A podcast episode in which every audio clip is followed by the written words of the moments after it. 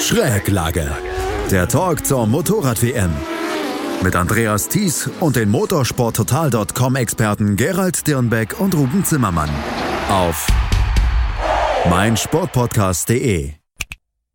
Die MotoGP-Saison ist vorbei. Im letzten Rennen in Valencia hat Marc Marquez das Rennen gewonnen. Es gab einen Massencrash in der Moto 3 und es gab einen spektakulären Rücktritt. Herzlich willkommen zu einer neuen Ausgabe und zur vorerst letzten Ausgabe der aktuellen Saison hier von Schräglage auf meinsportpodcast.de. Mein Name ist Andreas Thies und äh, die Schräglage moderiere ich immer zusammen mit den Kollegen von motorsporttotal.com, unserem Kooperationspartner. Einmal mit Gerald Dierenbeck. Hallo Gerald. Hallo, Servus. Und einmal mit Ruben Zimmermann. Hallo Ruben. Servus zusammen. Ja, das Wochenende war renntechnisch nicht ganz so spektakulär, vor allen Dingen nicht in der MotoGP. Da kommen wir gleich noch drauf zu sprechen. Aber Gerald, die, äh, das Wochenende in Valencia wurde quasi erschüttert von der Rücktrittsankündigung von Jorge Lorenzo. Er hat am Donnerstag die Presse zu einer Pressekonferenz gebeten und dort dann seinen Rücktritt verkündet. Erste Frage, wie überraschend kam das? Und zweitens, ist diese, ist diese Rücktrittsankündigung nachzuvollziehen aus deiner Sicht? Als überraschend würde ich, würde ich eher 50-50 sagen. Es hat sich schon angekündigt, dass da vielleicht was kommen würde, weil ich meine, die, die Leistung war jetzt in den vergangenen Wochen unterirdisch, ja, um es mal deutlich zu sagen. Aber es haben halt immer von allen Seiten die Leute betont, ja, wir machen doch weiter und starten nochmal neu und schauen, wie es nächstes Jahr läuft und so.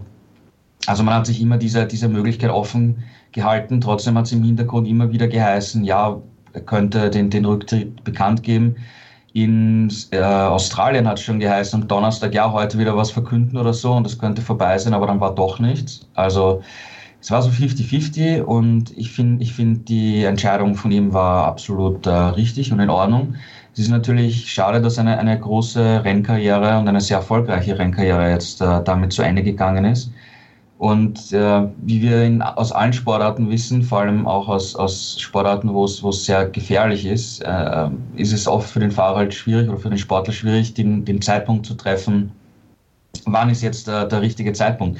Wir haben den, wir haben den Casey Stoner gesehen vor ein paar Jahren, der einfach gesagt hat, so jetzt ist Schluss, ich kümmere mich jetzt um meine Familie, ich will nicht mehr.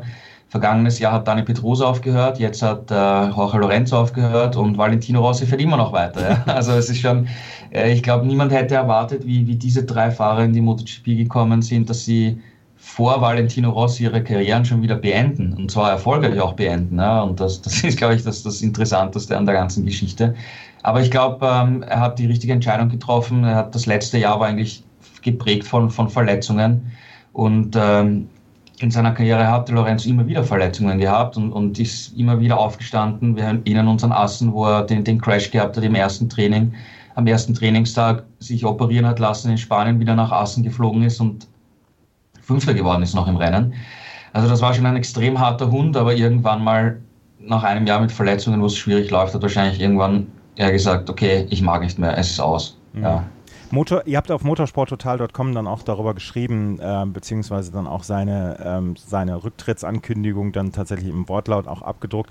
Ruben, er hat selber dann auch gesagt, nach dem Sturz in Assen hat er sich gesagt, muss ich mir das Ganze eigentlich noch antun? Auf der einen Seite natürlich muss ich mir das noch antun. Er ist mehrfacher Weltmeister geworden. Er muss niemandem mehr was in seiner Karriere beweisen.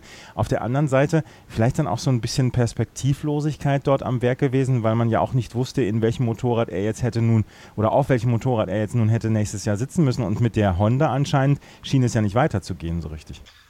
Ja, ich, ich fand tatsächlich, du hast diese Rücktrittserklärung ja gerade angesprochen, ich fand sehr beeindruckend die Worte, die er da auch gewählt hat, weil das wirklich auch Sachen sind, die man von Rennfahrern eher selten hört, weil er wirklich selber auch zugegeben hat, dass er eben ja eigentlich Angst hatte seit diesem Sturz, dass er einfach die Motivation auch nicht mehr gefunden hat und einfach diese Zweifel im Kopf bei ihm da waren. Warum mache ich das eigentlich noch? Habe ich das wirklich noch nötig? Und im Prinzip war, glaube ich, das der Punkt, an dem seine Karriere dann eigentlich auch vorbei war. Also er ist natürlich die Saison noch zu Ende gefahren. Aber wenn du gerade in einem Sport wie der MotoGP einmal diesen Gedanken im Kopf hast, dass du halt nicht mehr bereit bist, dieses Limit oder über dieses Limit hinaus zu gehen, was du in diesem Sport einfach musst, dann ist es im Prinzip vorbei. Und äh, ich glaube, selbst wenn er jetzt den Hersteller nochmal gewechselt hätte, rein hypothetisch, es gab ja auch Mitte der Saison diese äh, Gerüchte, ob er vielleicht bei Ducati dann doch wieder unterkommt für 2020. Ähm, glaube tatsächlich, selbst das hätte ihm dann irgendwo nicht mehr weitergeholfen. Und deswegen finde ich halt diese Worte von ihm auch so bemerkenswert, weil das wirklich zuzugeben, dass man sagt, ich habe halt diesen Punkt erreicht, an dem ich gemerkt habe, es bringt nichts mehr, es geht einfach nicht mehr. Ähm, das ist tatsächlich, glaube ich, für einen Sportler auch sehr, sehr schwierig, sich das selbst einzugestehen. Ich persönlich hätte mir gewünscht, dass er einen etwas anderen Abschied bekommen hätte, weil das war halt wirklich eine Schlusssaison. Da sind wir uns, glaube ich, auch alle einig, die äh, eigentlich einem Fahrer seines Kalibers absolut unwürdig war. Ähm, aber letztendlich sollte man, glaube ich, auch nicht zu sehr auf diese Saison 2019 schauen. Was im Gedächtnis bleiben wird, ähm, sind natürlich vor allem seine Jahre bei Yamaha und die zahlreichen Titelgewinne. Genau, das wollte ich jetzt noch, noch mal nachfragen. Was bleibt, was bleibt von Jorge Lorenzo aus dessen Karriere? Und da sollten wir vielleicht dann wirklich nicht die letzten zwei Jahre dann ähm, beleuchten, sondern Gerald, er ist mehrfacher Weltmeister und er hat zwischendurch diese Szene dann ja auch beherrscht. Ja, im Prinzip, wie er in die MotoGP gekommen ist, war er schon zweimal 250er Weltmeister. Und was, was mich eigentlich am meisten immer beeindruckt hat von Beginn an, sein extremer Speed, den er gehabt hat. Und er war eigentlich der erste Fahrer, der auf dem gleichen Motorrad wie Valentino Rossi, der zu dem Zeitpunkt der unumschränkte Gott und Herrscher der MotoGP war, teilweise schneller und konnte ihn besiegen und herausfordern. Und wenn du das auf dem, auf dem gleichen Motorrad machen kannst, dann zeigt das schon, was für ein, für ein äh, irrsinniges Talent du bist. Und ähm, Lorenzo war einfach extrem perfektionistisch auch. Also er hat an allen Details immer gefeilt und wenn er, wenn er es geschafft hat, alles für sich hinzubekommen, dann war er einfach an Tagen un, unschlagbar. Dann ist er einfach von vorne weggefahren und, und, und die anderen Fahrer haben ihn nicht mehr gesehen. Und äh, mit diesem Perfektionismus, diesen, diesen extrem hohen Rhythmus zu fahren, hat er sicher auch einen Teil äh, neue, neue MotoGP-Kultur eingebracht, weil jetzt versuchen wir immer mehr Fahrer wirklich immer vorne zu sein und, und auch dann diesen Rhythmus runterfahren zu können, perfekt aufs Zehntel genau jede Runde. Das hat sicher eher auch zum Teil mitgeprägt, diese, diese Phase, dass, dass es diesen neuen Stil gibt teilweise. Und ähm, auf der anderen Seite, wie gesagt, das letzte Jahr war halt von Verletzungen geprägt, aber er war einfach ein extrem harter Hund. Ich kann mich erinnern, dass er mal abgeflogen ist, die, die Knöchel gebrochen hat und mit Krücken herumgelaufen ist und dann haben sie ihn aufs Motorrad gehoben und er war immer noch einer der schnellsten. Ja. Mhm. Ähm, dann eben, wie gesagt, die Geschichte von Assen, also das war einfach ein beinharter Hund, auf gut Deutsch gesagt. Ja. Da gab es auch, auch Fotomontagen dann, Terminator, Lorenzo und so Geschichten. Ja. Also es war schon war schon sehr beeindruckend und dass dann halt irgendwann einmal dein, dein Kopf sagt, so ich mag jetzt nicht mehr, es geht einfach nicht mehr, ja, ist, ist glaube ich, nachvollziehbar. Jorge Lorenzo ist zurückgetreten und wird in der neuen Saison nicht mehr auf einem Motorrad der MotoGP sitzen. Jetzt gibt es die Fragen natürlich, was passiert mit Honda in der nächsten Saison? Und Ruben, die Gerüchte werden lauter anscheinend, dass es dann nächstes Jahr ein Brüder, Bruderduell bzw. ein Bruderpaar geben wird bei Honda. Ja, ganz genau. Also äh, Alex Marquez der ja eigentlich schon für 2020 in der Moto2 unterschrieben hatte. Ähm, es war ja ursprünglich sein Plan, in die MotoGP aufzusteigen. Da wurde dann eben auch darüber spekuliert, wo er unterkommen könnte. Es gab ja Gerüchte über alles Mögliche, Ducati, möglicherweise Yamaha. Ähm, bei Yamaha hat man dann relativ deutlich das Veto eingelegt, weil man eben nicht wollte, dass, dass der Bruder des größten Konkurrenten des Weltmeisters auf Honda dann plötzlich im Yamaha-Lager unterwegs ist. Ähm, das fand auch Valentino Rossi als äh, großer Widersacher von Marc Marquez nicht ganz so lustig. Deswegen ist es dazu dann nicht gekommen. So, jetzt ist halt diese Tür aufgegangen bei Honda und ähm, ich meine, die Liste der potenziellen Nachfolger ist halt relativ lang gewesen, auch in den vergangenen Wochen. Ähm, Kel Crutchlow natürlich die naheliegendste Option eigentlich als erfolgreichster Fahrer auf der Honda nach Marc Marquez in der Weltmeisterschaft. Ähm, Taka Nakagami wurde halt teilweise auch genannt in diesem Rahmen, einfach weil er halt Japaner ist. Japaner dann für einen japanischen Hersteller im Werksteam auch eine schöne Geschichte. Stefan Bradl, der ja lange schon mit Honda verbunden ist. Ähm, und eben Alex Marquez. Und jetzt sieht es tatsächlich so aus, als ob es Alex Marquez am Ende des Tages auch werden würde. Wenn es so kommt, ähm, kann man tatsächlich heute noch, also am Montag von einer Verkündung ausgehen. Ganz einfach deshalb, weil ja ab morgen schon wieder die Testfahrten losgehen.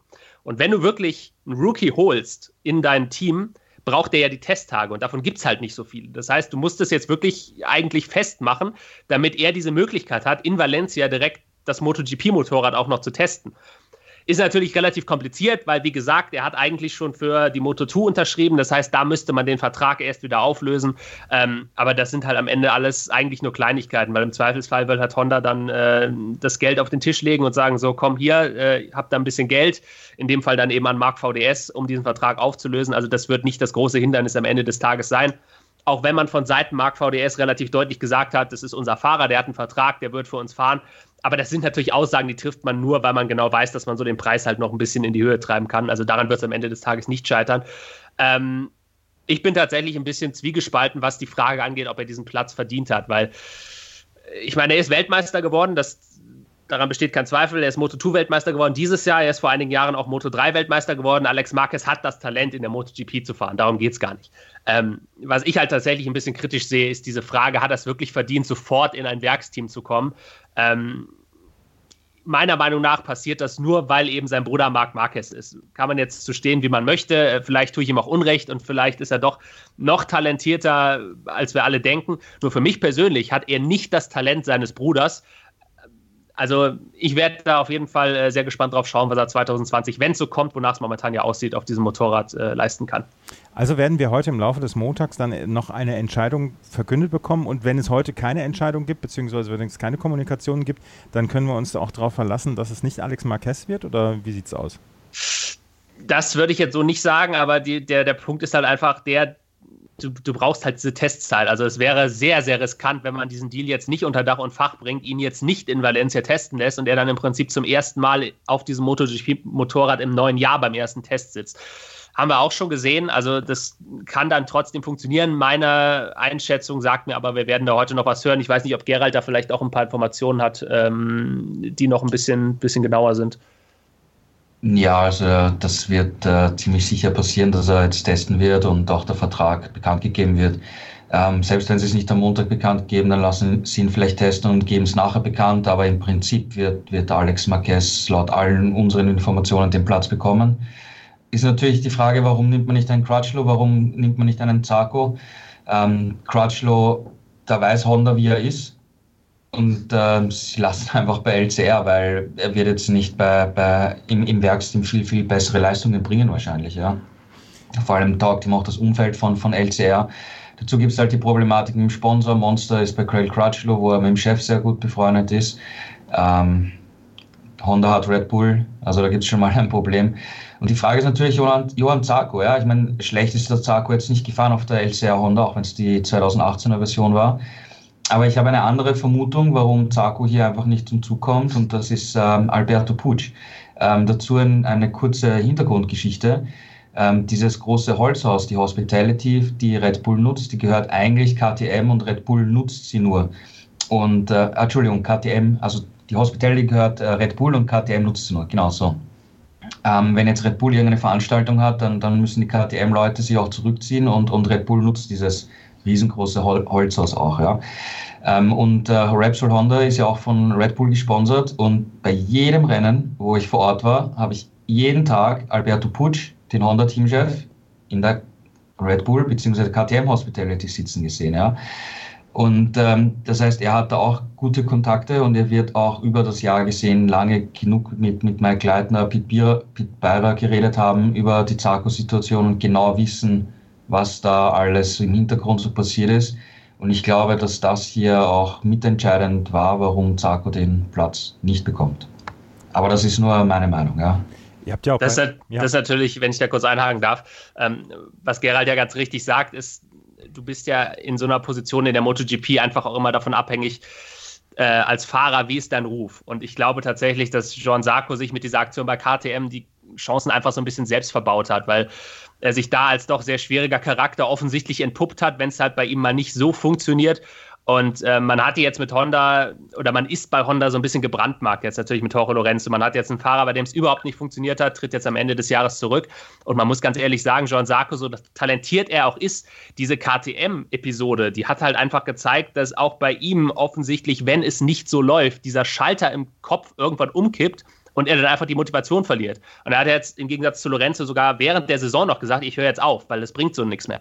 Ähm, und insofern kann ich das verstehen, gerade eben, wenn man das bedenkt, was Gerald gerade gesagt hat, dass Alberto Puig doch relativ nah ja auch an KTM dran ist und eben ganz genau weiß, wie das bei, bei Sarko alles im Hintergrund abgelaufen ist.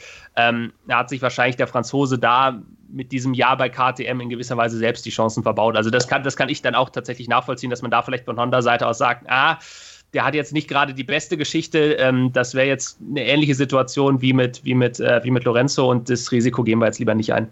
Und da kommt noch ein Punkt dazu. Alberto Pucci hat ja noch verschiedene Aufgaben. Ja. Er kümmert sich um den Asia Talent Cup, dann ist er auch im Hintergrund im Aufbau vom neuen Honda Superbike Team beschäftigt. Aber in seiner Rolle als Honda Teamchef hat er im Prinzip ja, nur eine einzige Aufgabe. Marc Marquez muss so lange wie möglich bei Honda fahren, weil das ist unser Erfolgsgarant das ist seine Hauptaufgabe. Marquez halten, glücklich stimmen im Prinzip, ja, als Teamchef. Weil um die Technik und alles sonst, ja, das machen alles die Japaner, da hat er eh nichts zu sagen, ja. Und wenn es heißt, wir machen Marc Marquez glücklich und holen seinen Bruder ins Team, langfristig gesehen, dann gehört das auch dazu, ja. Weil und Marc Marquez ist eben der Erfolgsgarant. Punkt. Ja. ja. und da sind wir jetzt halt wieder bei dem Punkt, den ich am Anfang gesagt habe. Ähm, ohne seinen Bruder würde Alex Marquez diesen Platz halt nicht bekommen. Und äh, mehr will ich dazu jetzt auch nicht sagen. Alex Marquez wird wohl der neue Fahrer werden bei Honda und wird der Nachfolger von Jorge Lorenzo. Gerald, ein Wort noch. Ähm, sehen wir Jorge Lorenzo in anderer Position in der MotoGP wieder? Oder ist ähm, eigentlich ist es doch schade, wenn man so eine Legende des Sports dann komplett verliert?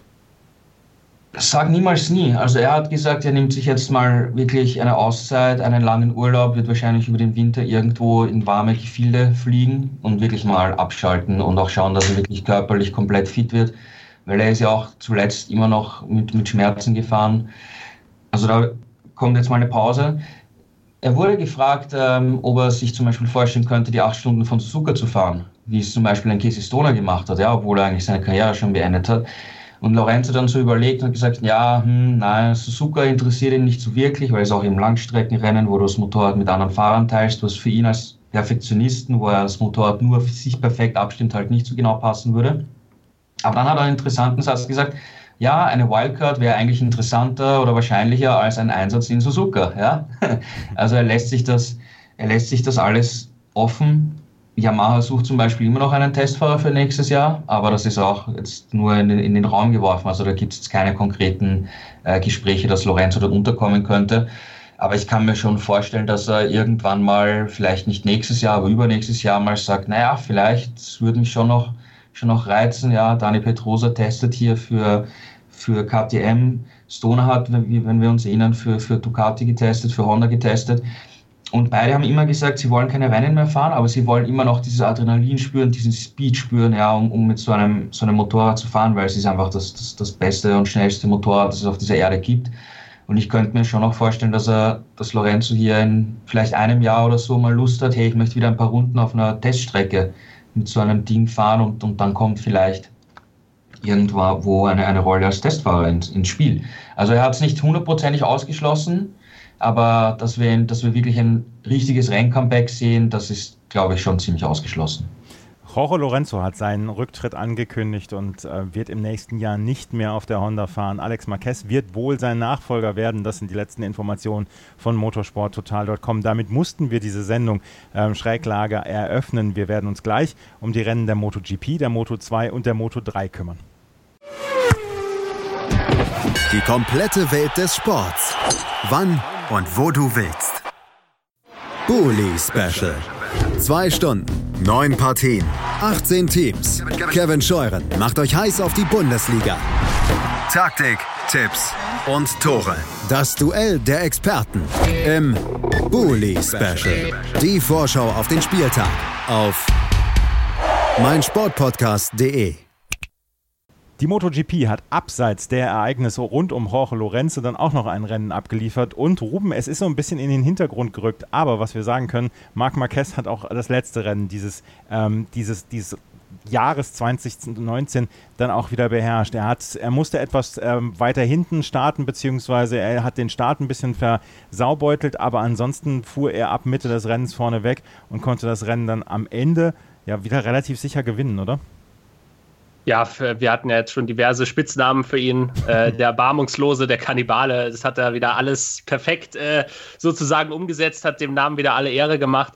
Ja, das, das hat sehr erinnert an, an eigentlich das ganze Jahr. Es war so ein bisschen repräsentativ tatsächlich für die Saison 2019 ähm, in der Art und Weise, dass Marc Marquez halt einfach selbst von solchen Kleinigkeiten wie eben diesen verpatzten Start nicht aufzuhalten ist. Ähm, Fabio Quattararo hat einen sehr guten Start erwischt äh, von der Pole Position aus, ist gleich vorne weggefahren, hat sogar geschafft, eine kleine Lücke rauszufahren, wo man dann im ersten Moment dachte, okay, wenn er es jetzt schafft, diese Lücke tatsächlich aufzumachen und wegzufahren, wie es ja übrigens Vinales äh, beispielsweise in Malaysia gemacht hat und dann das Rennen gewonnen hat, dann hat er eine Chance zu gewinnen. War halt dann tatsächlich nicht so, weil Marc Marquez am Ende doch wieder eine Pace hatte, die zu gut war. Er hat sich dann halt wieder rangearbeitet an Quattararo, hat ihn dann auch relativ früh sogar überholt. Also er hat es nicht so gemacht, wie wir es ja auch schon gesehen haben in dieser Saison, dass er bis zur letzten Runde gewartet hat, sondern er ist dann relativ zügig, als er einmal dran war, auch vorbeigefahren.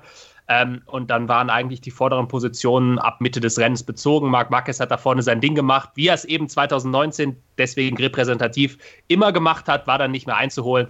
Und äh, ja, er hat diese Saison dann tatsächlich auch würdig beendet. 2018 ist er beim letzten Saisonrennen gestürzt. Das war ähm, keine so schöne Erfahrung. Dieses Mal hat er es dann, wie man im Englischen sagt, in Style beendet mit einem Sieg und äh, bei, bei allem Lob auch für Fabio Quattararo. Aber irgendwie passt es halt einfach oder alles andere als ein Sieg von Marc Marquez im letzten Rennen äh, wäre irgendwie dieser Saison zum Abschluss auch nicht gerecht geworden.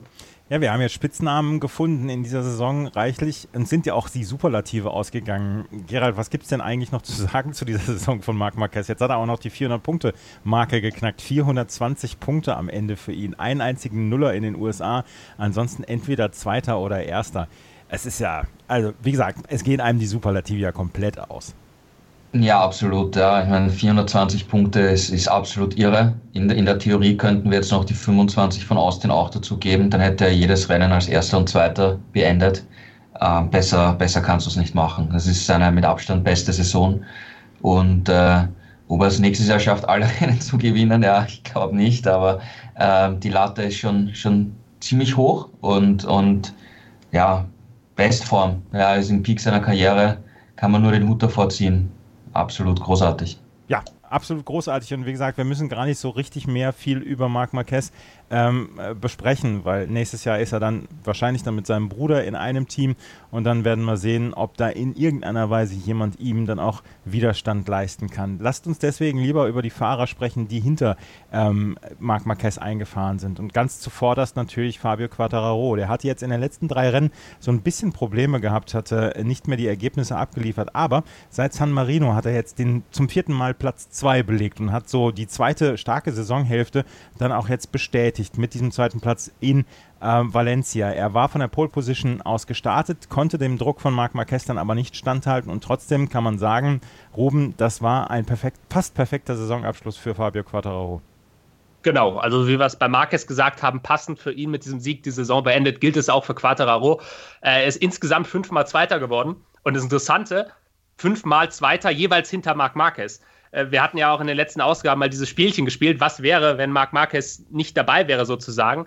Das muss man sich halt auch mal vor Augen führen. Wenn dieser Überflieger da vorne nicht wäre, dann hätte Quattararo in seiner Rookie-Saison fünf Rennen gewonnen. Also, das ist wirklich der Einzige, der das verhindert hat, ist eben der Mann da vorne mit der 93, den du unter normalen Umständen halt nicht schlagen kannst. Von daher für Quattararo eine überragende Saison. Du hast es angesprochen, er hatte jetzt zuletzt etwas größere Schwierigkeiten. Gerade Sepang war, glaube ich, für ihn auch ähm, sehr, sehr unzufriedenstellend. Heimrennen für das Team, gute Ausgangsposition und dann ist er am Ende nur Siebter geworden.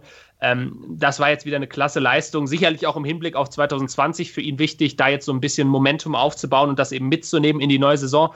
Nur, und auch da sind wir jetzt wieder bei Marc Marquez, der weiß das natürlich auch ganz genau. Und ich glaube, deswegen war es für Marquez auch so wichtig. Ich bin mir nicht mehr sicher, wer es war. In irgendeiner von unseren Kolumnen hatten wir das in den vergangenen Wochen mal geschrieben. Entweder war es Gerald oder Sebastian, ähm, der auch geschrieben hatte, dass es für Marc Marquez jetzt eigentlich darum geht, diesen ersten Sieg von Quattararo so lange wie möglich hinauszuzögern, damit der halt nicht noch mehr Oberwasser bekommt. Und ich glaube, das war tatsächlich für ihn auch so eine kleine Zusatzmotivation nochmal für diese letzten Rennen, besonders jetzt auch in Valencia, weil ähm, die Meisterschaft war ja schon längst, längst entschieden. Da fragt man sich halt, wo holt Marquez diese Motivation noch her? Und ich glaube tatsächlich, dass es für ihn ein nicht zu unterschätzender Punkt ist, dass er eben sagt, er möchte nicht, dass Quattararo jetzt schon anfängt, Rennen zu gewinnen, weil der auch ganz genau weiß, das wird in Zukunft einer werden, der kann ihm in der WM irgendwann unter den richtigen Voraussetzungen richtig gefährlich werden. Und insofern hat er es auch jetzt in Valencia wieder geschafft, dass Quattararo noch immer nicht diesen ersten Sieg hat. Ähm, ich glaube aber, der kann relativ gut damit leben, weil wir dürfen bei, bei allem nicht vergessen, es war halt seine Rookie-Saison und die schließt er als Fünfte ab. Also das war wirklich äh, durchweg von Quattararo eine überragende Saison, auch wenn es mit dem ersten Sieg noch nicht geklappt hat. Ja, aber Fabio Quattararo ist auf dieser Landkarte erschienen, erstmal als Rookie-Fahrer und zweitens dann als ernstzunehmender Gegner für Marc Marquez. Und ähm, Gerald, sehen wir nächste Saison schon einen siegenden Fabio Quattararo, weil es kann ja nur noch aufwärts gehen für ihn.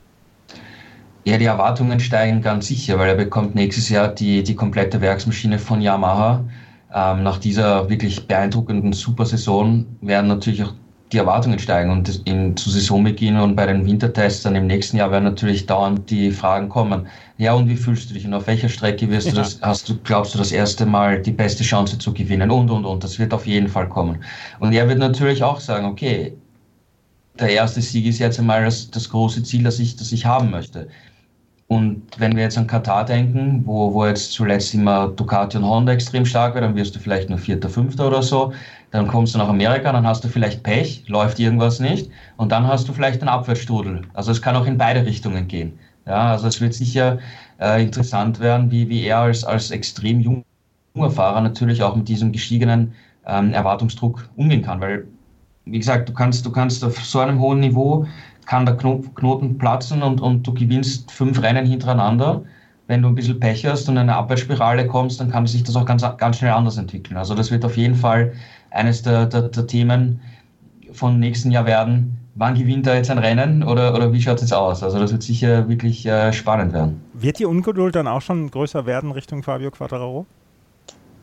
Ich glaube schon, weil ähm, wenn du dir anschaust, wenn, wenn er jetzt äh, knapp verloren hat, wie er sich geärgert hat in, in Thailand zum Beispiel, ähm, also ich glaube schon, dass er jetzt hier unbedingt äh, gewinnen will und, und das Psychospielchen unter Anführungszeichen, das Marquesta jetzt gespielt hat, ich, ich schaue, dass er auf jeden Fall so lange wie möglich keine Rennen gewinnt, ähm, kann sich durchaus aus, auswirken, ja, weil wenn er jetzt ein Rennen gewonnen hätte, dann könnte er in die, in die Winterpause gehen, total super lässig, entspannt, kann er natürlich mit der Saison auch. Aber er wird sich sicher die Frage stellen, ich habe jetzt nicht gewonnen, ich muss jetzt gewinnen, das ist mein nächstes Ziel. Ja, und äh, das spielt im Kopf definitiv eine Rolle. Und du hast jetzt über den Winter äh, viel Zeit zum, zum Nachdenken, auch dann, dann beim Trainieren und so. Ähm, kann, kann wirklich in, in beide Richtungen gehen. Also, dass er wirklich die Motivation findet und sagt: So, jetzt, ich zeige es euch, jetzt will ich gewinnen und, und, und werde gewinnen. Nur, wie gesagt, das ist äh, Spitzensport auf höchstem Niveau kleine Fehler oder kleine Dinge können immer passieren und, und äh, schauen wir mal, wie es wird. Wird sicher spannend. Und, und, ich glaube, ich glaube tatsächlich auch, wenn ich da noch kurz einhaken ja. darf, was auch relativ entscheidend wird auf der psychologischen Ebene, ist, wie früh diese Klarheit geschaffen wird dann für 2021. Denn wir wissen, es laufen jetzt alle Verträge aus. Ähm, er wird gehandelt momentan natürlich bei allen Herstellern. Logischerweise bei Yamaha mal ganz vorne weg, weil niemand weiß, ob Valentino Rossi 2021 noch weitermacht. Ähm, Fabio Quattararo wäre der logische Nachfolger ich glaube, sowas kann Fahrer auch belasten. Da haben wir, glaube ich, hier im Podcast auch schon mal kurz drüber gesprochen. Wenn du halt nicht weißt, wie geht's weiter und die Gefahr halt auch besteht, dass er dann vielleicht ein bisschen zu sehr pusht, weil er eben diesen Werksfahrervertrag haben möchte für 2021. Da wird die Frage sein, wie früh sich das Ganze klärt. Wir haben es vor zwei Jahren so erlebt, dass wirklich die Verträge sehr früh gemacht wurden. Ähm, ich glaube, da standen Marquez Rossi, ich glaube auch Vinales relativ frühzeitig, sogar vor dem ersten Rennen in Katar schon fest für, für quasi die übernächste Saison. Ähm, ich glaube, es wird auch jetzt darauf hinauslaufen, dass man sich bei Honda und Marquez relativ schnell, wahrscheinlich noch im Winter darauf einigen wird, diesen Vertrag zu verlängern. Ähm, und danach ist dann halt die Frage, wenn dieses, dieser große Fahrer Marc Marquez einmal weg ist vom Markt, dann wird es wie bei den Dominosteinen gehen, dass ein Fahrer nach dem anderen bestätigt wird. Und das wird auch eine sehr interessante Frage. Allen voran natürlich macht Valentino Rossi noch weiter. Bei ihm zum Beispiel kann ich mir nicht vorstellen, dass er sich jetzt im Winter schon festlegen möchte. Nur die Frage ist halt, wie schnell muss er sich festlegen oder wie schnell will Yamaha die ganze Sache in trockenen Tüchern haben? Und irgendwo in dieser Hackordnung taucht dann eben auch ein Fabio Quattararo auf. Also das wird auch was diese diese Silly Season, äh, Silly Season, wie man mal so schön sagt, also diese ganzen Vertragsverhandlungen und Gerüchte, das wird auch auf jeden Fall eine Rolle spielen. Und ähm, wir haben zum Beispiel auch bei Joan Sarko gesehen, dem ist das nicht so gut bekommen, als er eben damals bei Tektron noch gefahren ist mit seinem Wechsel dann zu KTM, als er ja auch bei Honda auf dem Plan damals schon stand, wo es dann nicht funktioniert hat. Ähm, das ist definitiv auch ein Risiko für Quattararo, dass er sich da von diesen Dingen abseits der Strecke so ein bisschen belasten lässt, möglicherweise. Und ja, und die, die nächste Königsfigur im Transfermarkt nach Marquez, die auch äh, Auswirkungen auf Quattro hat, ist, ist meiner Meinung nach Maverick Vinales bleibt er bei Yamaha. Er hat gesagt, das war jetzt eine sehr gute Saison, auch im Team und so. Also die Harmonie passt äh, im Gegensatz zu den vergangenen beiden Jahren. Auf der anderen Seite, es gibt nach wie vor die, die Gerüchte, dass, dass Ducati Interesse hat, dass eventuell Vinales auch nicht so ganz abgeneigt wäre. Also was da mit ihm passiert, ich glaube, das ist dann die nächste Königsfigur.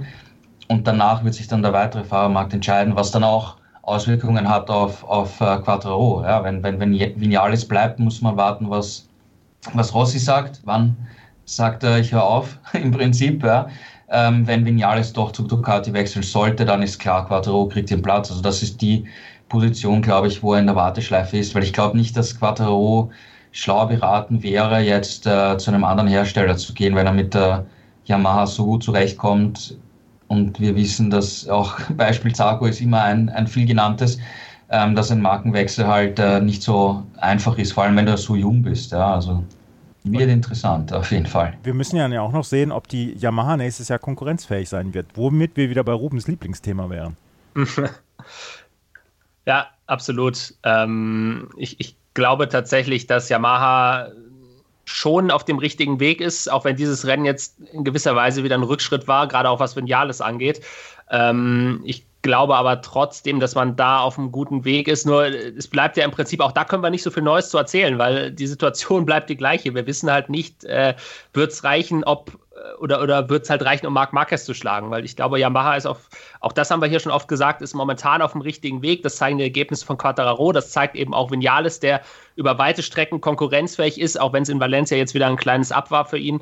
Ähm, aber grundsätzlich muss man da einfach die Wintertests abwarten. Ich glaube, sie wissen relativ gut, an was sie arbeiten müssen. Nur das allein reicht halt nicht. Die Frage ist halt, können sie diese Punkte, die sie jetzt gefunden haben, die sie verbessern müssen, dann fürs nächste Jahr auch tatsächlich besser machen? Das ist, glaube ich, äh, ja, ein sehr, sehr entscheidender Punkt, der sich dann eben schon in den kommenden Tagen bei diesem Test in Valencia zumindest ansatzweise klären wird. Ja, Max, liebe Hörer, wir reden gar nicht so sehr über das Rennen, sondern über die ganzen Auswirkungen, die ähm, die nächste, die, diese Saison dann haben wird für die nächste und auch dann auch für die übernächste Saison.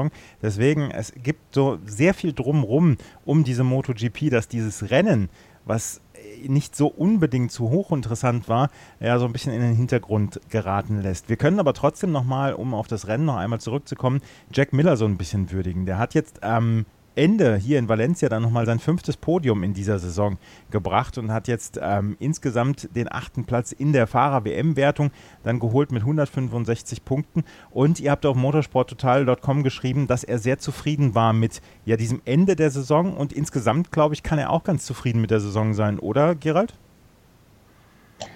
Ja, absolut. Also insgesamt war es sicher seine, seine beste MotoGP-Saison. Er hat zwar dazwischen auch wieder Rennen gehabt, wo er total zurückgefallen ist, nach guter Anfangsphase oder nach einem guten Startplatz. Und gestern hat es wieder mal geklappt, dass er wirklich nicht zurückgefallen ist, sondern sich vorne behaupten hat können. Und äh, vor allem, wenn man jetzt die Saison im Vergleich mit, mit Danilo Petrucci sieht, dann hat Petrucci zwar in Mugello gewonnen, das große Heimrennen für Ducati Italien, wo er natürlich der ganz große Held war. Aber insgesamt war die, war die Saison von, von Jack Miller schon besser von der Gesamtperformance, von den, von den Gesamtergebnissen, auch wenn jetzt Miller in der WM hin, weiter hinten ist als, als Petrucci, aber insgesamt war der Eindruck schon besser, vor allem in der zweiten Saisonhälfte jetzt im Herbst. Ähm, also Miller ist, ist definitiv äh, ein Kandidat für die Zukunft und er hat auch, um jetzt wieder auf die langfristige Zukunft äh, zu sprechen zu kommen, ganz klar gesagt, äh, er will nächstes Jahr alles tun, damit er dann 2021 den Platz im Ducati-Werksteam bekommt. Und er ist auch einer der Kandidaten, das hat Ducati auch schon gesagt, aber sie haben auch einen Francesco Pagnaia, der eine schwierige Rookie-Saison hatte und jetzt verletzt war, der nächstes Jahr auch das aktuelle Werksmotorrad bekommt. Ähm, also da, da gibt es mehrere Kandidaten, aber Miller ist, glaube ich, wirklich in einer, wenn er jetzt seine Leistung stabilisieren kann, weil wir reden ja oft über diese berühmte Konstanz, ja, also diese Ausrutsche nach unten, das sollte schauen, dass er so gut wie möglich minimiert. Dann ist er definitiv ein Kandidat, äh, um langfristig im, im Werksteam zu fahren.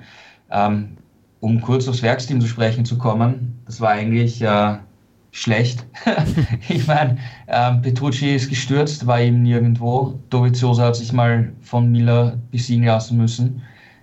Ducati ist äh, hinter Yamaha in der Konstrukteurs-WM zurückgefallen. Also Yamaha, um jetzt äh, auf das Thema vorher zurückzusprechen zu kommen, sie sind in der Konstrukteurs-WM Zweiter. Und wir haben oft über die Saison gesagt, ja, sie sind eigentlich nur mehr vierte Kraft hinter Honda, Ducati und, Suzuka, äh, und Suzuki. Und im Prinzip sind sie in der WM Zweiter. Ja, also, ähm, was auch viel an Quattro liegt, weil er hat ihm viele Punkte gemacht für Yamaha, immer jetzt auch die, die 20 Punkte in, in Valencia. Aber für Ducati war es eine Katastrophe. Ja, Dritter in der Konstrukteurs-WM. Team WM haben sie verloren und zu Saisonbeginn haben sie gesagt, ja, wir haben mit, mit Dovizioso und Petrucci das stärkste Team. Wir sind vielleicht nicht ganz so schnell wie, wie ein Marc Marquez, aber wir, wir, wir greifen als Team Marc Marquez an. Und dieser Plan ist einfach überhaupt nicht aufgegangen. Ja. Das wäre meine nächste Frage jetzt noch gewesen. Andrea Dovizioso mit dem vierten Platz äh, beendet er eine komplett unauffällige zweite Hälfte dann ja auch hier in dieser MotoGP. Er konnte fast gar keine Akzente mehr setzen. Mal ein zweiter Platz, dann noch ähm, in Aragonien, aber ansonsten die zweite Hälfte, so ab Silverstone, die war nichts mehr, äh, Ruben. Oder bin ich da jetzt zu hart? Also nichts mehr ist, ist vielleicht ein bisschen übertrieben gesagt. Ich würde halt sagen, es war einfach durchschnittlich. Und äh, insofern hast du eigentlich recht, weil durchschnittlich ist in der MotoGP zu wenig. Das ist ganz klar.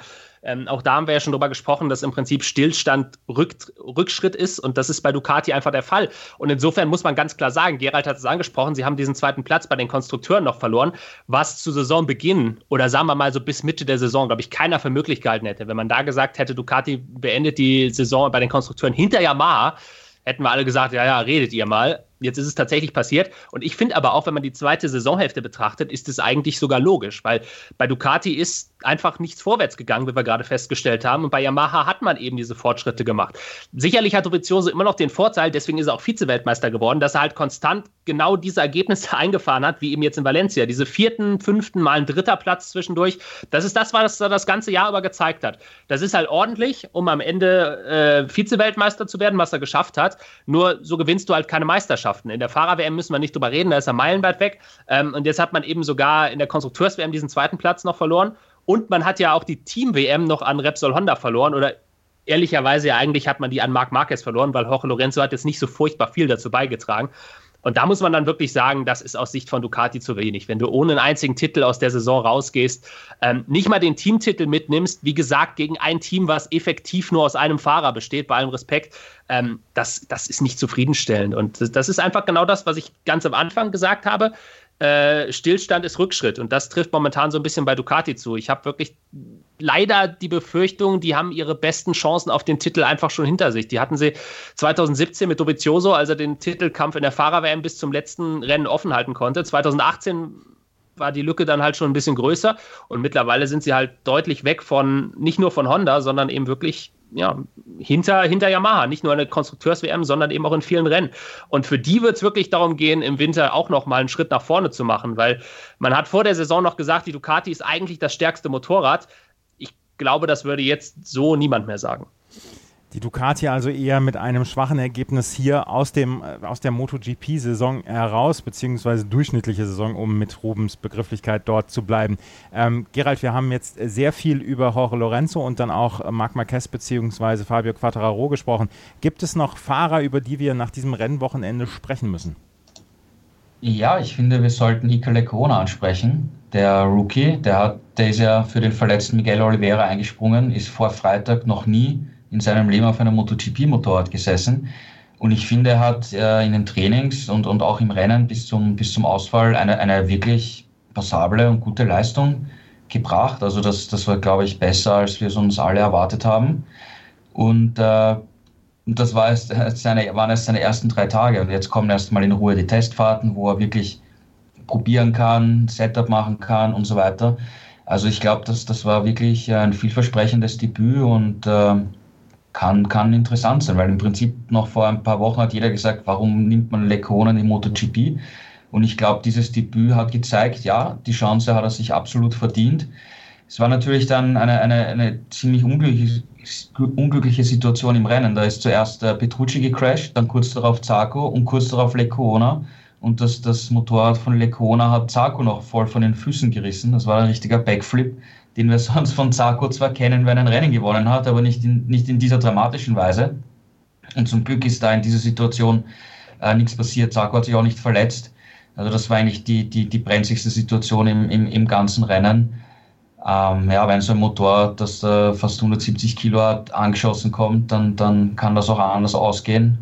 Und da äh, haben wirklich alle Glück gehabt. Ja. Aber wie gesagt, äh, Lecona vom Debüt, ich fand, ich fand, das war gut, das war herzerfrischend. Und ähm, ja, schauen Sie, hat er sich verdient. Und jetzt schauen wir mal, wie er sich weiter tut nach den ganzen Testfahrten und dann in die neue Saison reinstartet. um auf diesen, diesen Unfall nochmal gerade zu sprechen zu kommen, ich glaube, die Erinnerungen sind bei uns allen noch relativ frisch an das letzte Jahr in Silverstone, Stichwort Tito Rabat, der ja eine ganz ähnliche Situation hatte, als er auch eben im Kies lag und dann ein Motorrad auf ihn zugeschossen kommt. Das ist für einen Fahrer eigentlich die, die schlimmste Situation, weil wenn du selbst stürzt, dann merkst du halt wenigstens, okay, jetzt, jetzt fliege ich ab, hast eine Möglichkeit, dich darauf vorzubereiten. Wenn du aber plötzlich von so einem Geschoss, Gerald hat das Gewicht gerade angesprochen, ähm, völlig unvorbereitet getroffen wirst, also da habe ich im ersten Moment wirklich gedacht, dass, dass bei Sarko was ähnliches ist, wie letztes Jahr bei Rabatt passiert ist. Insofern hat er relativ viel Glück gehabt. Ähm, aber Glück hatten ja auch noch andere. Wenn wir dann gleich noch über die Moto 3 sprechen, da äh, war ja auch ein bisschen was los. Da müssen wir gleich nämlich drüber sprechen. In der MotoGP hat Marc Marquez nämlich das letzte Rennen gewonnen und hat die Fahrerwertung ja, mit knapp 160 Punkten gewonnen. Das ist, ähm, das muss man sich auf der Zunge zergehen lassen. Marc Marquez mit 420 Punkten ist Weltmeister vor Andrea Dovizioso 269 Punkte. Dann Maverick Vinales auf Platz 3 mit 211 Punkten. Alex Rins auf Platz 4 mit 205 Punkten. Über die Moto 2 und über die Moto 3 und über einen Massencrash in der Moto 3 sprechen wir gleich hier bei Schräglage auf meinsportpodcast.de. Zwei Männer. Seidel und der Klöster, ja, von den beiden halte ich nichts. Eine Aufgabe. Höchste Disziplin, Männer. Das Fußballgeschehen der vergangenen Wochen knallhart und kompetent auf den Punkt gebracht. Faktlos. Der Fußballpodcast mit Seidel und Klöster. Jeden Freitag neu. Auf meinsportpodcast.de. In der Moto 2 ist die Saison auch beendet worden. Alex Marquez, der wahrscheinlich dann in der nächsten Saison in der MotoGP bei Honda fahren wird, hat das Rennen nicht beendet, hat einen Nuller geschrieben. Brad Binder hat das Rennen gewonnen vor Tom Lüthi und vor Jorge Navarro. Die Hauptverfolger von Alex Marquez haben die Podiumsplätze unter sich aufgeteilt und Brad Binder ist bis auf drei Plätze rangekommen, äh, drei Punkte rangekommen an Alex Marquez in der Fahrerwertung. Das wäre schön gewesen, wenn wir da weniger als 25 Punkte Abstand gehabt hätten, äh, Ruben. Ja, absolut. Also äh, ich habe es ja auch hier, glaube ich, in der letzten Ausgabe schon mal gesagt. Mein WM-Tipp Moto 2, Brad Binder, ist halt einfach ein bisschen zu spät auf Touren gekommen. Er hat jetzt die letzten drei Rennen gewonnen. Ähm, man muss, glaube ich, ganz ehrlich sagen, wenn KTM nicht so völlig verkorks in die Saison gestartet wäre, dann wäre er am Ende wahrscheinlich auch Weltmeister geworden. Das sage ich jetzt nicht nur, um meinen Tipp zu rechtfertigen, ähm, aber er ist in der zweiten Saisonhälfte einfach der stärkste Fahrer gewesen. Ähm, Alex Marquez kann man natürlich jetzt sagen, der hat halt genau das gemacht, was er tun musste, denn äh, selbst wenn du am Ende einen Punkt Vorsprung hast, bist du halt trotzdem Weltmeister. Insofern äh, ein gutes Pferd springt nur so hoch, wie es muss, kann man jetzt sagen. Ähm, und er war Mitte der Saison so, so Ende erste Saisonhälfte, Mitte Saison war er auch der stärkste Fahrer, hatte ja selber eine ähnliche Siegesserie, das wollen wir auch nicht vergessen. Ähm, nur hinten raus ist einfach Brad Binder wirklich sehr, sehr stark gewesen. Tom Lütti sicherlich auch, ihm haben ja am Ende jetzt auch nur zwölf Punkte gefehlt ich glaube, Binder und Lütti werden sich beide so ein bisschen in den Hintern beißen, weil wirklich, wenn dieser Abstand so klein ist, du weißt ja ganz genau, wo du die Punkte verloren hast. Ähm, weil auch zwölf Punkte sind halt relativ wenig. Da kannst du dann auch sagen, ein Rennen war es am Ende, das den Unterschied gemacht hat, wo du gestürzt bist oder nicht ins Ziel gekommen bist. Ähm, insofern ja, ich glaube, die haben alle drei, die da vorne gelandet sind, eine sehr gute Saison gefahren. Am Ende ist halt Alex Marquez Weltmeister geworden, auch zu Recht. Also nicht, dass man das jetzt falsch versteht. Er hat eben einfach Mitte der Saison die Ergebnisse geholt, die er holen musste und hat es dann am Ende auch ins Ziel gebracht. Ähm, aber trotzdem Brad Binder mit einem sehr, sehr beeindruckenden Saison-Endsport und eben auch Tom Lütti stand ja auch dreimal auf dem Podium. Ruben hat es gerade gesagt, er wird so ein bisschen darauf zurückgucken, ähm, Brad Binder, auf die Ergebnisse, die ihm nicht so gepasst haben. Gerald, guckt er als erstes auf Motegi, auf Japan zurück, wo er nur vier Punkte geholt hat und Alex Marquez dann zehn? Ja, ist schwierig, weil auch Alex Marquez äh, Ausfälle gehabt hat in Assen, wo er abgeschossen wurde. Also das ist, das ist immer schwierig, dieses Was wäre wenn ähm, nach, im Nachhinein zu sagen. Aber insgesamt, glaube ich, zeigt das, dass äh, aus Sicht von Alex Marquez, wie extrem wichtig das war, die, die WM schon vor dem letzten Rennen klarzustellen. Und auf der anderen Seite, wie wichtig es gewesen wäre für, für Lütti und Bina den Rückstand unbedingt vor dem Finale auf unter 25 Punkte zu drücken, weil du siehst, beim Finale kann wirklich alles passieren, auch wenn es jetzt um nichts mehr gegangen ist. Aber wenn jetzt hier noch der WM-Titel äh, zur Debatte gestanden wäre und Alex Marquez da durch die ganzen Vertragsgespräche im Hintergrund auch ein bisschen abgelenkt ist, dann kannst du wirklich noch Weltmeister werden. Da kann alles passieren, jetzt aus Sicht von, von Lütti und Binder. Ist nicht passiert, ja, und ähm, Marquez ist, ist unterm Strich definitiv trotzdem verdient äh, Weltmeister geworden, weil die Siegesserie, die er im, im Frühsommer hatte, die war extrem stark. Also ähm, das, das passt schon, glaube ich. Ja, aber wir können sagen, die ersten vier in der Fahrerwertung waren auch die vier stärksten Fahrer und die haben am Ende des, des Jahres dann nochmal gezeigt, dass sie dann auch die stärksten vier Fahrer sind, auch wenn Alex Marquez hier keine Punkte gemacht hat. Brad Binder vor Tom Lüthi und Jorge Navarro, das war dann am Ende das Ergebnis, wie wir es son sonst auch in der Fahrerwertung auf Platz zwei bis vier haben. Wie geht es weiter für die Fahrer jetzt in der Moto 2 außerhalb von Alex Marquez Ruben? Tom Lüthi bleibt in der Moto 2, ne? Genau, äh, Tom Lütti bleibt in der, in der Moto 2, wird damit dann automatisch natürlich fürs nächste Jahr einer der Top-Favoriten sein. Ähm, Alex Marquez, wir gehen jetzt davon aus, einfach, dass er aufsteigen wird. Ähm, Brad Binder ja ebenfalls nächstes Jahr in der MotoGP unterwegs. Ähm, interessant wird es werden tatsächlich, wer dann diesen freien Platz bei Mark VDS bekommt, weil äh, dadurch wird natürlich jetzt ein Top-Platz in der Moto 2 frei. Das wollen wir nicht vergessen, weil Marc VDS zählt zu den Spitzenteams in der, in der mittleren Kategorie, ohne Frage. Und dadurch, dass eben Alex Marquez jetzt sehr wahrscheinlich aufsteigen wird, hast du plötzlich da wieder einen Platz frei.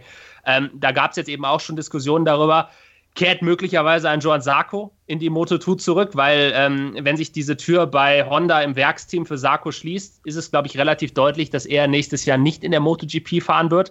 Er hätte noch eine Option bei Avincia, da hat er aber selber gesagt, da hat er keine Lust drauf, weil das ist kein Top-Motorrad, das, das möchte er nicht. Ähm, vor allem wäre er dann bei Ducati schon wieder bei einem anderen Hersteller. Und insofern wird das, glaube ich, tatsächlich im kommenden Jahr sehr, sehr interessant, was den Titelkampf angeht. Also auf jeden Fall Tom Lütti, ich glaube auch Jorge Navarro, der, der sich jetzt sehr, sehr gut präsentiert hat. Also eigentlich ja alle, die vorne stehen und eben nicht in die MotoGP aufsteigen, das sind dann automatisch die, die im nächsten Jahr vorne mitfahren werden. Ähm, aus deutscher Sicht natürlich auch die Hoffnung dann Marcel Schrötter, dass er nach einem schwierigen Saisonende wieder ein bisschen besser reinkommt, vielleicht einen ähnlichen Start erwischt wie 2019. Ähm, und dann, worauf ich persönlich auch sehr gespannt bin, sind tatsächlich die Rookies aus diesem Jahr. Fabio Di Gianantonio ist jetzt bester Rookie geworden. Ähm, ein Jorge Martin zum Beispiel, der jetzt auch Ende des Jahres so langsam seine Form gefunden hat, der Moto3-Weltmeister vom letzten Jahr. Also ich glaube, da sind einige dabei, die zumindest einen Sprung nach vorne machen können, was Rennsiege angeht. Ob es reichen wird, um, um die Meisterschaft mitzukämpfen, das steht dann nochmal auf einem anderen Blatt, weil es könnte sein, dass man da vielleicht noch ein, zwei Jahre länger verbraucht. Aber ich glaube, wir werden einfach eben auch dadurch bedingt, dass zumindest zwei große Namen in die MotoGP aufsteigen, werden wir nächstes Jahr ein paar Rennsieger sehen, die äh, bislang in der Moto2 noch kein Rennen gewonnen haben. Ruben hat es gerade schon angesprochen. Äh, Marcel Schrötter nächstes Jahr äh, hoffentlich wieder, wieder fit, beziehungsweise hoffentlich dann auch wieder in der Verfassung, dass er Rennen vorne mitbestimmen kann. Wie geht es insgesamt für die deutschen Fahrer weiter, Gerald? Ja, wir werden im nächsten Jahr überhaupt in allen Klassen nur Marcel Schrötter in der Moto 2 am Start haben. Ähm, Philipp Oeckel geht in die Supersport-WM. Dann äh, Lukas Tulovic ist, ist nach wie vor offen, könnte auch äh, Supersport-WM mit, mit Kiefer Racing sein, ist aber alles noch nicht, nicht fix. Ähm, junges Talent kommt, kommt keines nach. Ähm, es könnte sein, dass, dass Dirk Geiger ähm, für, für Brüssel die ersten paar Rennen bestreitet, weil der, deren Stammfahrer erst irgendwann im, im Frühling 16 Jahre alt wird und eben noch keine Starterlaubnis bei den ersten Rennen hat aber auch für Dirk Geiger wird es keine komplette Saison werden nächstes Jahr. Und damit haben wir nur Marcel Schröter nächstes Jahr. Also es ist äh, aus, aus deutscher Sicht dünnt das Feld immer weiter aus und ähm, die riesen, riesengroßen Talente, wie sie reihenweise aus Spanien kommen und Italien kommen, wie wir jetzt in der Moto 3 mit, mit Artigas wieder gesehen haben, ähm, die, die gibt es aus, aus deutscher Sicht nicht. Ähm, in der Moto 3 haben wir nächstes Jahr den, den Österreicher dabei. Ähm, Max Kofler. Das wird auch interessant sein, wie er sich entwickeln wird, weil seine Wildcards waren nicht so schlecht in diesem Jahr. Aber insgesamt ist, ist aus deutschsprachiger Sicht hier, hier nicht so, so viel mehr leider Gottes los. Ja. Dominik Eggeter wird Moto E fahren, ist auch nicht mehr in der Moto 2 aus Schweizer Sicht. Also Lütti, Lütti und Schröter und, und, äh, ja, und Kofler als, als Österreicher nächstes Jahr. Das ist, sind die drei deutschsprachigen, die, die nächstes Jahr fahren werden. Also, wir haben einen ja, durchaus ausgedünnten Kader, was die deutschsprachigen Fahrer angeht in der nächsten, im nächsten Jahr in der Moto 2 und in der Moto 3. Das Rennen der Moto 2 hat Brad Binder gewonnen vor Tom Lüthi und Jorge Navarro.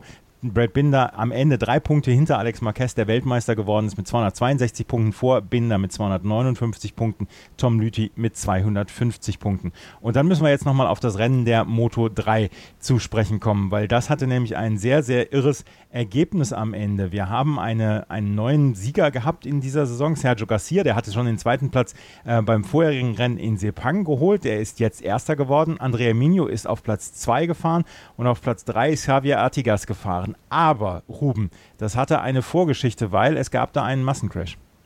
Ja, ganz genau. Also äh, zunächst mal Valencia, Saisonfinale Moto 3. Äh, wir erinnern uns an 2018 stand Önschü. Also da, äh, das, das, Rennen ist immer für Überraschungen gut, auf jeden Fall. Ähm, so war es auch diesmal, was das Podium angeht. Ähm, nicht so schön war halt dieser Massencrash. Das Rennen wurde zwischendurch auch unterbrochen. Es gab tatsächlich mehrere Zwischenfälle. Das muss man vielleicht chronologisch aufarbeiten. Das Rennen ging schon verspätet los, weil es ähm, zunächst ein Problem an der Maschine von Aaron Canet gab. Also auch für ihn in der Hinsicht ein passender Saisonabschluss hatte er in dieser Saison immer wieder äh, mit Schwierigkeiten zu kämpfen. So halt auch beim Finale hat er also schon vor dem eigentlichen Startendefekt, dann war die Strecke schmutzig, deswegen, dann musste man die Strecke reinigen, hat schon zu spät angefangen. Ähm, und dann gab es eben diesen Massencrash, der war tatsächlich relativ heftig. Ähm, ich weiß nicht mehr tatsächlich jetzt aus dem Kopf heraus, wer der Auslöser war. Auf jeden Fall ist ein Fahrer abgeflogen und ähm, dadurch, dass in der Moto 3 alle so eng hintereinander fahren, hatten wir dann eben die Situation, dass einfach die dahinter nicht mehr ausweichen konnten. Wir hatten in Sepang schon eine ganz ähnliche Situation. Ähm, da ist es relativ glimpflich ausgegangen. Dieses Mal ist es man muss fast sagen, für das, was es war, auch glimpflich ausgegangen. Aber Dennis Foggia ist relativ heftig abgeflogen, hat quasi ein Salto über sein Motorrad gemacht, ist dann relativ heftig mit dem Kopf aufgeschlagen, lag relativ lange auf der Strecke, musste behandelt werden. Deswegen also auch diese rote Flagge. Ähm, die gute Nachricht ist, dass es relativ schnell die Nachricht auch kam, dass er bei Bewusstsein ist. Also es war klar, die äh, Situation ist jetzt nicht furchtbar dramatisch, wie wir es ja in der Vergangenheit leider auch schon erlebt haben. Nur es waren natürlich keine Szenen und zu einem Überfluss gab es dann, ähm, als das Rennen dann neu gestartet wurde, später nochmal einen Unfall. Also das war wirklich aus Moto 3 Sicht ein Rennen, ähm, ja, wo, wo man am Ende ein bisschen durchatmen musste, dass alle halbwegs glimpflich äh, ins Ziel oder, oder von der Strecke weggekommen sind. Aber können wir dann aus diesem, aus diesem Rennen dann trotzdem noch Nachrichtenwert ziehen? Weil wir haben ja äh, Fahrer jetzt gehabt, die nach vorne gefahren sind, die wir sonst die ganze Saison quasi nicht gesehen haben. Ich meine, wie gesagt, Sergio Garcia haben wir äh, letzte Woche schon auf Platz 2 äh, gesehen, diese Woche auf Platz 1. Ähm, beim letzten Rennen, ähm, Andrea Migno hatte durchaus am Anfang der Saison gute Ergebnisse, jetzt zuletzt nicht mehr so. Und Xavier Artigas hat äh, nach ja, seine ersten 16 Punkte überhaupt geholt in dieser Saison. Ja, genau. Also ich, ich glaube, dass, dass man das nicht äh, besonders repräsentativ sehen sollte, weil wir erinnern uns alle an 2018, ich habe es gerade angesprochen, Sean Enschü, der damals im Regen gewonnen hat. Klar, Regen ist nochmal eine andere Situation, ähm, aber da haben auch alle schon gesagt, oh, Enschü, äh, die nächste große Nummer in der Moto 3. Ähm, jetzt wissen wir alle, 2019 ist es anders gekommen, hat eigentlich nicht mal ansatzweise zu dieser Form finden können, die er damals 2018 in Valencia hatte. Insofern würde ich auch das Ergebnis dieses Jahr wieder mit relativ großer Vorsicht genießen. Gerade eben auch ein Artigas, der ja ähnlich wie Önschü äh, mit einer Wildcard eben an den Start geht, sofort aufs Podium fährt. Ähm, nur mit dieser Vorerfahrung Önschü und wir haben es auch bei anderen Fahrern schon gesehen in der Vergangenheit, die eben relativ befreit auffahren, wenn sie diesen Druck nicht haben. Sei es jetzt ein Artigas mit einer Wildcard oder sei es auch ein Garcia beispielsweise, der ja nichts mehr zu verlieren hat im letzten Rennen, aber das, das galt ja eigentlich für alle Fahrer. Insofern glaube ich nicht, dass das besonders repräsentativ ist. Aber natürlich wird es 2019 in der Moto 3 auch wieder eine, eine, sehr spannende Angelegenheit, weil auch da haben wir natürlich Fahrer, die aufsteigen in die Moto 2, was eben wieder ja, Platz schafft für Nachrücker sozusagen, um Rennen zu gewinnen. Aber die Moto 3 ist so unberechenbar. Ich glaube, da jetzt, bevor wir irgendwelche Tests gesehen haben, schon zu spekulieren, wer 2019 vorne dabei sein wird. Ähm, ich meine, ein paar Namen gibt es immer, aber seriös ist das jetzt noch nicht zu beurteilen. Seriös ist nicht zu beurteilen. Was wir seriös beurteilen können, ist der Endstand am Ende. Lorenzo Dalla Porta hat die WM gewonnen mit seinem unglaublichen Schlussspurt, als er die letzten drei Rennen vor Valencia gewonnen hatte, mit 279 Punkten. Aaron Canet auf Platz 2 mit 200 Punkten, Marcos Ramirez mit 183 Punkten auf Platz 3. Wen von den Fahrern sehen wir 2020 auch in der Moto 3 wieder, Gerald? Ja, schon einige. Also Dalla Porta, Canet äh, steigen zum Beispiel auf. Aber wir haben zum Beispiel das, das Team von, von Canet, ähm, das ist die Kooperation zwischen Peter Oettel und Max Biaggi ist. Die fahren nächstes Jahr mit zwei Husqvarna-Motorrädern, wobei die Motorräder technisch ähm, der KTM entsprechen, weil vom Reglement her brauchst du sechs Motorräder von einer Marke, um eine eigene Entwicklung äh, machen zu können. Und das wäre jetzt für die, für die erste Saison, wo man Husqvarna wieder äh, in der Moto 3 platzieren will, wieder doch zu viel Aufwand aber das ist definitiv ein, ein gutes Team mit, mit äh, äh, Lopez und äh, Fenati. Also das werden, werden sicher Kandidaten sein, die, die vorne mit, mitfahren können. Ja, und dann hast du halt äh, ein Vietti wieder, ja, ein, ein McPhee mischt immer wieder mal mit. Der Arbolino ist sicher auch ein, ein Kandidat, der für, für Sieger und, und, und äh, vielleicht sogar im WM-Titel in Frage kommen könnte. Aber dann hast du auch äh, einen Carlos Tatay, auf den bin ich ziemlich gespannt, weil der doch, auch wenn er jetzt diesen Crash hier ausgelöst hat in, in Valencia, den ersten, ähm, der hat schon Ansätze gezeigt, ähm, dass, er, dass er richtig Talent hat. Ein Jaume Masia ist auch immer schnell, crasht viel zu häufig. Also da gibt es genug Kandidaten, aber es ist viel zu früh. Es, es kann da noch jemand kommen nächstes Jahr, den wir diesem Jahr vielleicht einmal in den Top 10 gesehen haben, bei dem Platz der Knoten und der gewinnt dann ein Rennen nach dem anderen. Also das ist in der Moto 3 ist absolut alles möglich. In der Moto 3 ist absolut alles möglich. Das werden wir auch nächstes Jahr wieder beobachten und dann auch hier bei Schräglag auf meinsportpodcast.de berichten. Das war die Saison 2019. Ähm, Ruben, wie geht es jetzt weiter? Ihr habt schon von den Tests gesprochen, die heute dann beginnen sollen.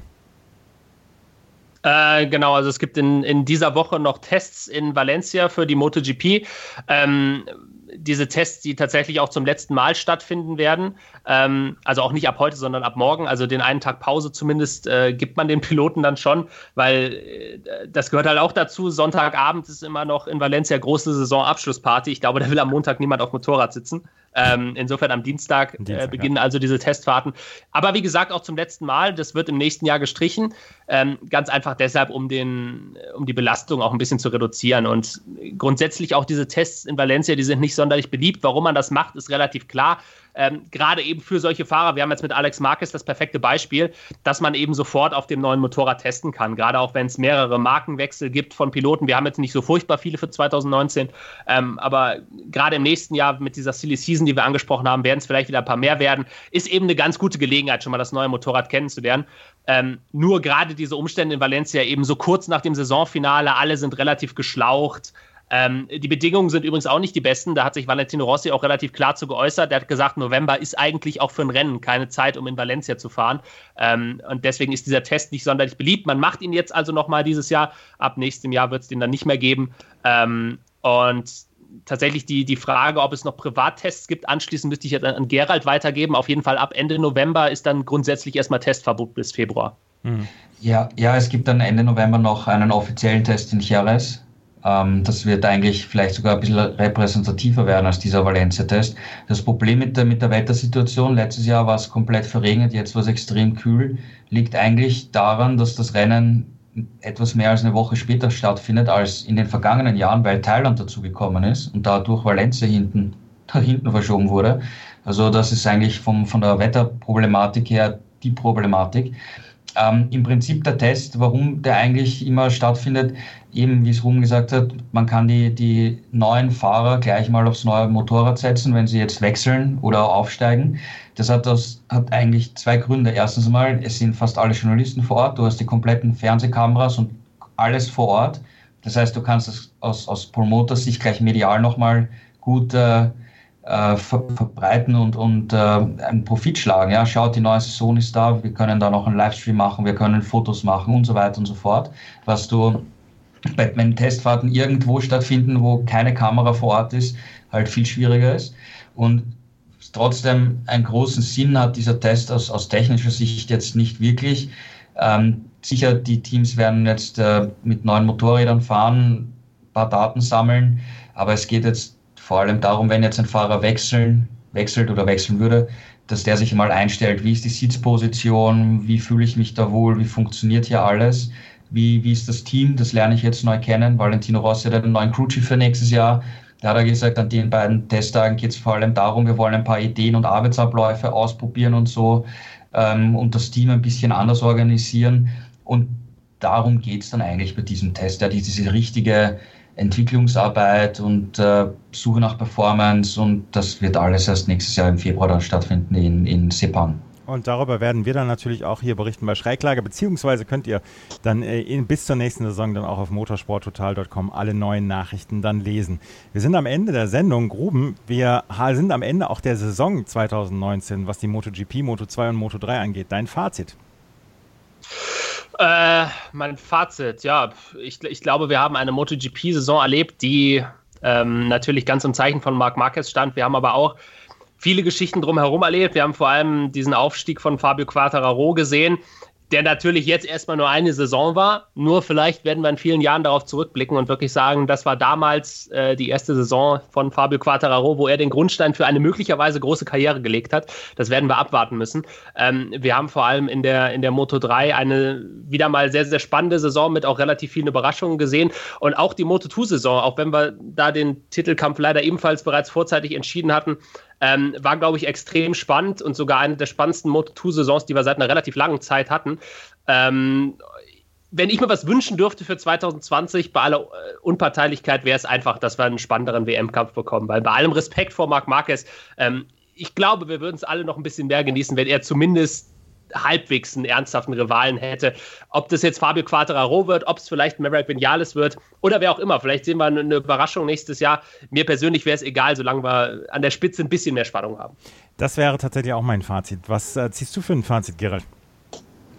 Ähm, ich würde sogar sagen, dass wir eine Ablösung langsam gesehen haben. Ich meine, auf der einen Seite klar, Marquez ist der absolut unumschränkte Herrscher momentan und der absolut beste Fahrer zurzeit. Aber wenn wir jetzt sonst sehen, wir haben nicht nur einen Quattro, wir haben jetzt den Miller oft vorne gehabt, wir haben einen Rins gehabt, der jetzt Rennen gewonnen hat. Ein Joel Mir ist besser in der zweiten Saisonhälfte zurechtgekommen. Morbidelli war jetzt auch wieder oft im, im Spitzenfeld dabei. Ähm, und auf der anderen Seite, Lorenzo hat sich verabschiedet. Von Valentino Rossi haben wir jetzt nicht so viel gesehen. Andrea Dovizioso ist zwar Vize-Weltmeister geworden, hat zwei Rennen gewonnen, aber sonst ist er eigentlich auch mehr oder weniger mitgefahren, hat man auch nicht so viel gesehen. Und wir haben bei vielen, vielen Rennen hinter Marquez wirklich neue Namen, die konstant in den Top 6, Top 8 äh, mitgefahren sind. Jetzt kommen äh, noch wieder neue Fahrer dazu für nächstes Jahr. Also ich glaube, dass wir hier wirklich einen, einen richtigen Generationenwechsel haben. Und äh, das war die erste Saison mit wirklich vielen, vielen neuen, frischen Namen und Gesichtern, die im Spitzenfeld mitgemischt haben. Und das wird sicher in den nächsten Jahren äh, noch viel, viel Action bringen ja, und viele Themen, über die wir sprechen können. Das war die letzte Saisonausgabe von Schräglage hier, unser MotoGP-Magazin auf meinsportpodcast.de. Wir werden uns sicherlich auch in der Offseason einmal melden, wenn es neue oder wenn es Nachrichten gibt, wenn es News gibt, wenn es Fahrerwechsel etc. gibt, dann werden wir uns auf jeden Fall nochmal melden mit, einem, ja, mit einer Sonderausgabe beziehungsweise mit Nachrichtenausgaben. Das waren Ruben Zimmermann und Gerald Dirnbeck von unserem Kooperationspartner motorsporttotal.com mit ihrer Expertise zum letzten Rennwochenende und natürlich auch zum Rücktritt von Jorge Lorenzo. Danke Ruben, danke Gerald. Vielen Dank und bis zum nächsten Mal. Bis dann, ciao. Vielen Dank fürs Zuhören. Wenn euch das gefällt, was wir machen, freuen wir uns über Bewertungen und Rezensionen auf iTunes. Ansonsten bookmarkt euch motorsporttotal.com. Das ist die Seite, die ihr immer im Anschlag haben solltet, wenn ihr Nachrichten zur MotoGP haben wollt. Vielen Dank fürs Zuhören. Bis zum nächsten Mal. Auf Wiederhören. Schräglage. Der Podcast zur Weltmeisterschaft in der MotoGP, der Moto2 und der Moto3. Nach jedem Rennen begrüßt Andreas Thies seine Experten Gerald Dirnbeck und Ruben Zimmermann von motorsporttotal.com und analysiert das Rennwochenende. Schräglage. Jetzt abonnieren auf meinsportpodcast.de.